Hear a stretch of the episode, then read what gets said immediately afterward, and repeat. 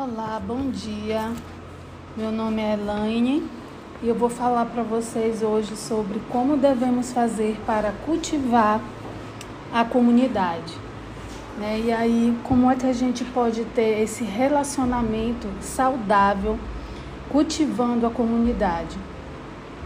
E lá em Tiago 3,18 diz que você poderá ter uma comunidade saudável, sólida, bem-sucedida e que Deus aprova somente se trabalhar duro para fortalecer os relacionamentos, tratando todos com dignidade e honra.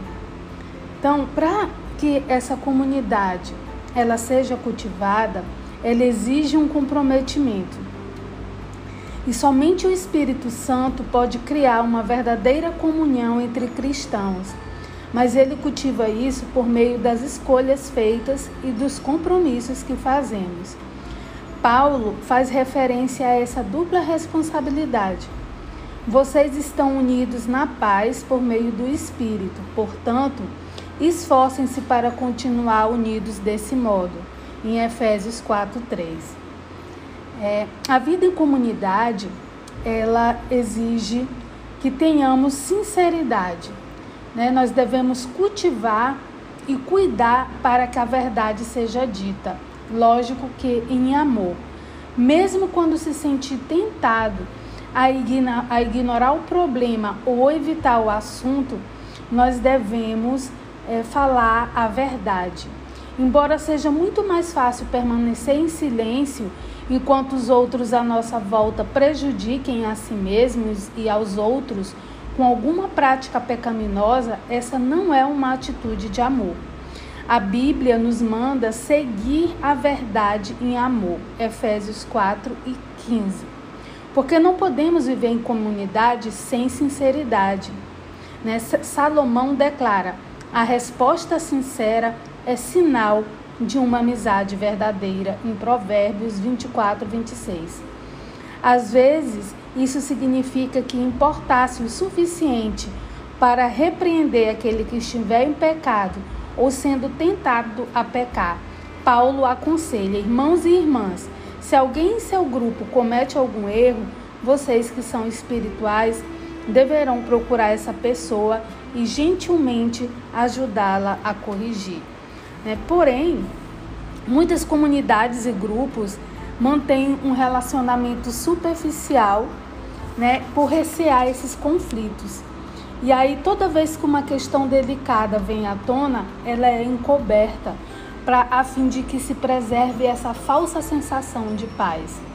Né? E na verdade, a palavra de Deus ela nos instrui a dizer a verdade em amor.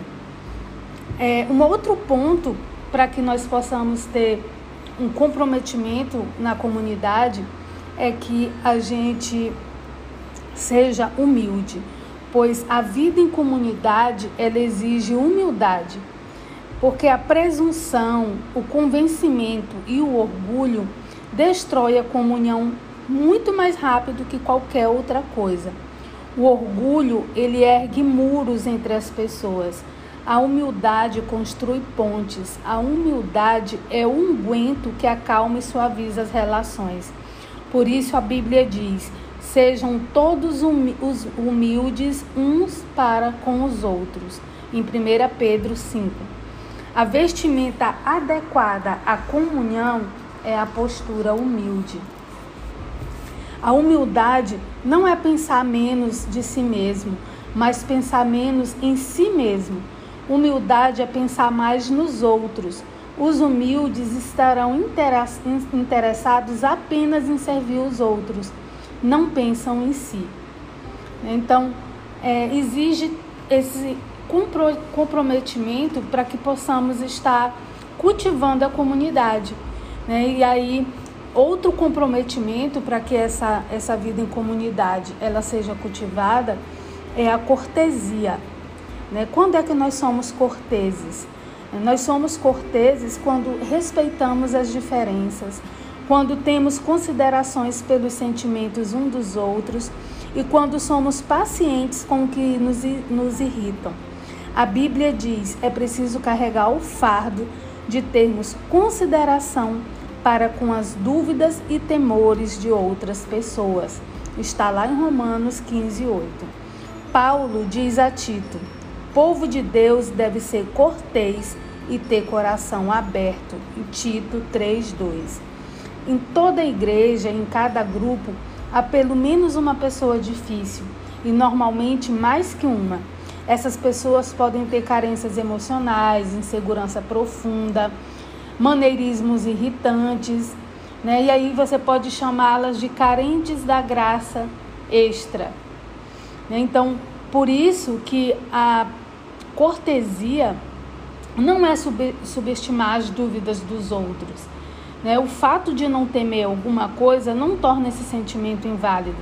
A verdadeira comunidade é construída quando as pessoas sabem que é seguro compartilhar medos e dúvidas sem serem julgadas. Né? E um outro elemento para que é, exija um comprometimento para cultivar a comunidade é o sigilo. Somente no ambiente seguro, onde existe acolhimento amável e sigiloso, as pessoas irão se abrir e compartilhar suas maiores mágoas, necessidades e erros. Sigilo não significa ficar em silêncio enquanto o nosso irmão peca, mas saber que aquilo que for comentado no grupo ficará restrito ao grupo. É necessário conviver com isso e evitar a fofoca. Deus detesta a fofoca principalmente quando maldosamente disfarçada de pedido de oração em favor de alguém. Deus diz: os maus provocam discussões e quem fala mal dos outros separa os maiores amigos. Provérbios 16, 28. A fofoca sempre causa mágoa e discórdia, e isso destrói amizades. Deus deixa isso claro quando nos orienta a advertir os que causam dissensão entre cristãos. Tito 3:10. Eles podem até deixar o grupo ou a igreja ao serem confrontados com ações que semeiam a discórdia. Contudo, a comunhão da igreja é mais importante que qualquer indivíduo.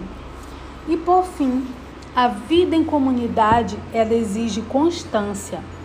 É, você deve manter contato regular com o grupo, a fim de desenvolver a verdadeira comunhão. Relacionamentos exigem tempo.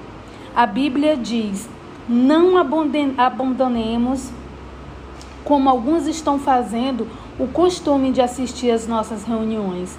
Pelo contrário, animemos uns aos outros. Hebreus 10, 25. Devemos desenvolver o hábito de nos reunir Hábito é algo que você faz com frequência, não uma vez ou outra. É preciso passar tempo com, pessoa, com as pessoas, muito tempo, para estabelecer relacionamentos íntimos. Por isso, observamos uma comunhão tão superficial em muitas igrejas. Não passamos tempo suficientemente juntos e o tempo que passamos é quase sempre gasto para ouvir uma única pessoa falar. Uma comunidade não é formada de acordo com a nossa conveniência, mas na convicção de que é necessária para a nossa saúde espiritual. Se você quiser cultivar uma comunhão verdadeira, isso significa reunir-se mesmo quando não tenha vontade, porque você acredita que é importante. Os primeiros cristãos reuniam-se todos os dias. Regularmente eles adoravam juntos no templo todos os dias reuniam-se em grupos pequenos nas casas para comunhão e participavam das suas refeições com grande alegria e gratidão. Está em Atos 2,46. Viver em comunhão requer investimento de tempo. Quando você olha a lista dessas características, né, do que devemos fazer para exigir é, uma vida em comunidade, uma vida é, alegre em comunidade, como é que nós devemos cultivar a comunidade, fica evidente o motivo porque comunhão é, ver, é de verdade é algo tão raro. Ter comunhão significa desistir de nosso individualismo e independência para nos tornarmos independentes. Os benefícios de, compa de compartilhar a vida um com os outros, no entanto, são plenamente compensadores e nos preparam para o céu. Então, é, que nós possamos a cada dia cultivar a comunidade com sinceridade, sinceridade em amor, com humildade, com cortesia, com sigilo e com constância. É, então, essa é a palavra que eu tenho para vocês. Bom dia.